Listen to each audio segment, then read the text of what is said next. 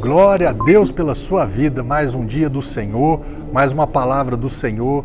E se você está recebendo essa palavra aqui, significa que você está é, é, em acordo com esse texto aqui que eu vou te falar.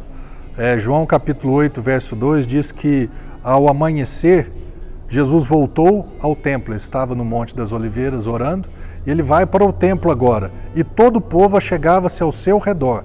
Então ele se assentou e lhes ensinava.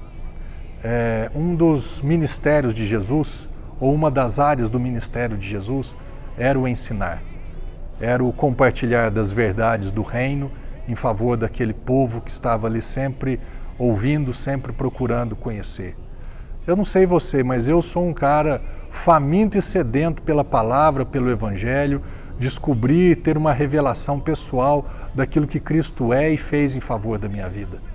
Eu sou um cara, ok, meu chamado, ele faz, faz, ele me, né, é, é, é me impele a fazer isso, né, buscar ao Senhor dessa forma aqui, mas eu quero te convidar a fazer isso também. O que? Procurar ouvir o Senhor passar um tempo sozinho com o Senhor, ter esse propósito. Aqui não falo que eram pastores, porque naquela época nem tinham pastores espirituais, né? Tinham os pastores naturais como profissão.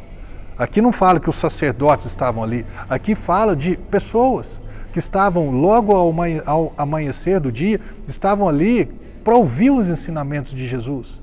Que você tenha essa prática, que você se for o caso, acorda 15 minutos mais cedo, pega um texto da palavra, principalmente ali as cartas do apóstolo Paulo, o Evangelho de Cristo, medite, né, leia e medite a respeito de um texto, de um, um sabe, dois, três, quatro versículos, porque isso vai fazer diferença na sua vida. Às vezes acorda mais cedo porque tem um monte de coisa para fazer, uma correria, um desespero, e aí, e aí zangou, meu amigo.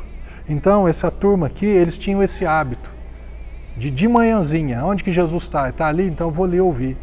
Eu vou ali escutar o que ele tem para me falar. E eu tenho certeza que isso vai fazer uma grande e boa diferença na sua vida. Amém? Que nós nos encontremos nas manhãs para ouvir a voz do Senhor.